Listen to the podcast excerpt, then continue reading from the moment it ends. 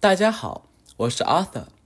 当您欣赏完《与我飞翔》关于年兽来的上一集后，我迫不及待地为您呈现这个令人着迷故事的下一集。在上一集中，村民们都逃上山躲年兽了，只有丁老婆婆和一位来讨饭的老乞丐留了下来。而且，老乞丐说他能制服年兽。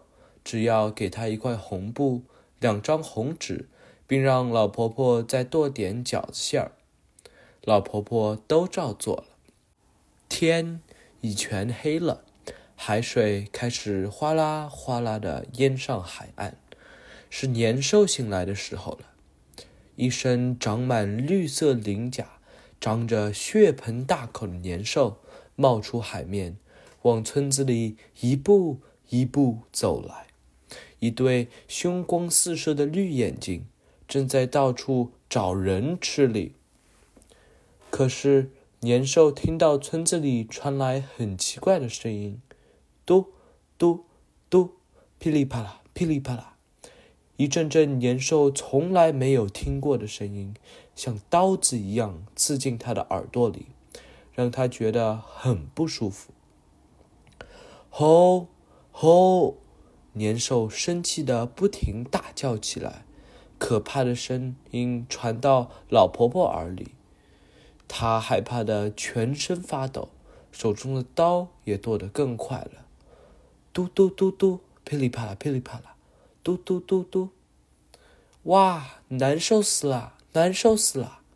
年兽听到声音，难过的拼命跳脚，一面睁大了眼睛寻找声音的来源。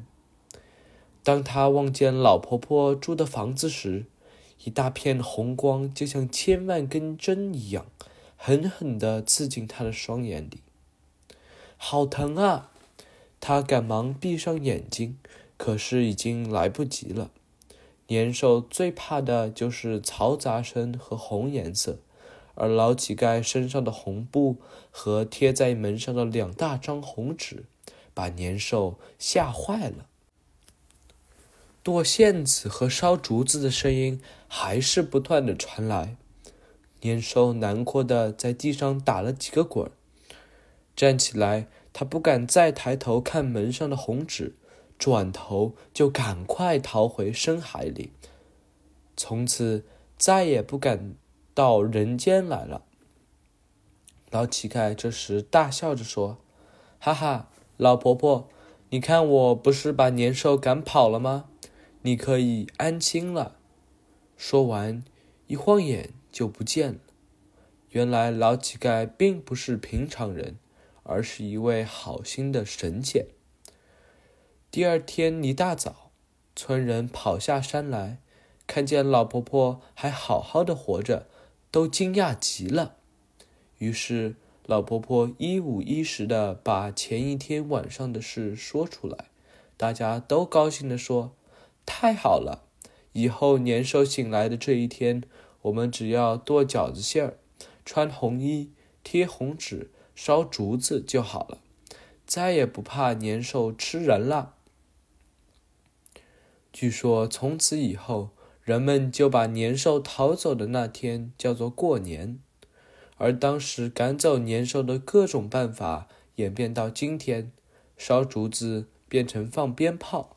门上的红纸成为写着吉祥字句的春联。此外，人们也喜欢在过年时穿红色的新衣服。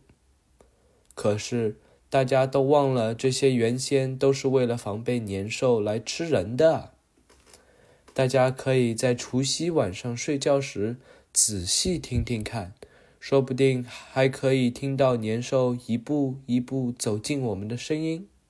不过，用不着害怕，它早就不敢再吃人了。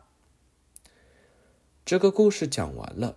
无论你是对中国文化充满好奇心，还是希望通过精彩故事深入了解中国文化，与我飞翔都将为您提供丰富的知识和愉悦的听觉体验。下一集中，我将介绍中国的另一个重要节日。清明节，感谢收听和关注。